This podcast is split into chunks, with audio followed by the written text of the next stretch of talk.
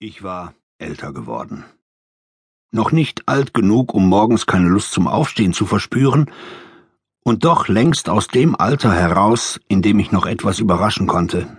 Bei der Arbeit, im Leben. Die Aufträge, die ich als Privatdetektiv bekam, ließen sich in drei oder vier Kategorien einteilen. Ebenso wie meine Auftraggeber. Die gleichen Pappnasen wie vor zwanzig Jahren. Schon auf den ersten Blick kannte ich ihre Probleme und auch die Lösungen, sagte sie ihnen natürlich nicht sofort, schließlich musste ich Geld verdienen. Außerdem hatten sie einen Anspruch darauf, sich für einmalig zu halten.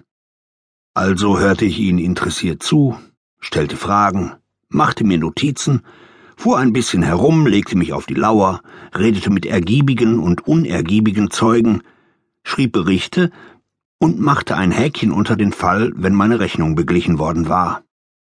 Zum Glück gab es immer noch genug Menschen, die enttäuscht oder betrogen wurden oder einfach nur krankhaft misstrauisch waren. Irgendwann würde ich zu alt für diesen Mist sein, aber daran wollte ich lieber noch nicht denken. Vielleicht lag es auch an dem kaltnassen Winterabend, dass mein Gefühlszustand mit jedem Tritt in die Pedale trüber wurde. In Münster gab es durchaus schöne Monate, der Januar gehörte definitiv nicht dazu.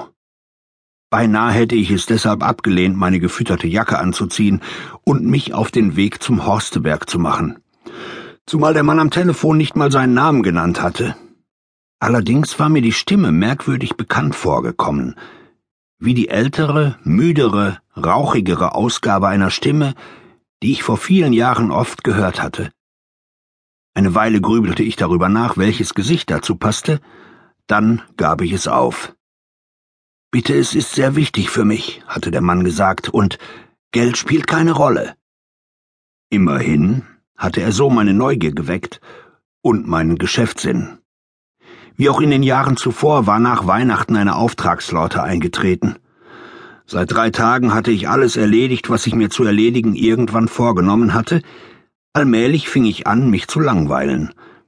Also hatte ich alle Bedenken, die ich normalerweise gegen anonyme Anrufer hege, beiseite gewischt und mich auf mein Fahrrad gesetzt. Vom Kreuzviertel aus brauchte ich gerade mal fünf Minuten bis zum Dom. Der Dom liegt zwar nicht auf einem Berg, sondern nur ein paar Meter oberhalb der A, die ich überquerte, um zum klerikalen Zentrum der Stadt zu gelangen, doch in Ermangelung höherer Erhebungen weit und breit hatte man eine dunkle Gasse hinter dem Gotteshaus auf den Namen Horsteberg getauft eine sehr dunkle, unbelebte Gasse, besonders zu dieser Tages- und Jahreszeit. Gut geeignet als Falle für naive Privatdetektive. Ich überlegte, wer mich vielleicht in eine solche locken wollte. Im Laufe meines Berufslebens hatte ich etliche Männer und Frauen ins Gefängnis gebracht, und die meisten von ihnen waren inzwischen wieder auf freiem Fuß. Dass sich der eine oder die andere von ihnen noch immer an kindische Rachegelüste klammerte, war keine hohle Theorie. Vor gut einem Jahr hatte mir einer meiner ältesten Kunden einen Bauchschuss verpasst, und ein paar Tage lang hätten die mich behandelnden Ärzte keine größeren Beträge auf mein Überleben verwettet. Eine Vorhöllenerfahrung, die ich nicht unbedingt nochmal machen wollte. Ich schloss mein Fahrrad ab und ging langsam um den Dom herum. Noch wäre es möglich gewesen, einfach umzudrehen. Der Mann hatte eine kompakte, gedrungene Gestalt und trug einen teuer aussehenden Fellmantel, wie ihn sich Zuhälter gerne umhängen. Zum Auftritt einer Halbweltgröße passte auch die getönte Brille, die in etwa ein Drittel des Gesichts verdeckte. Aus dem Rahmen fiel jedoch die lächerliche Zipfelmütze, unter der er sein Haar versteckte.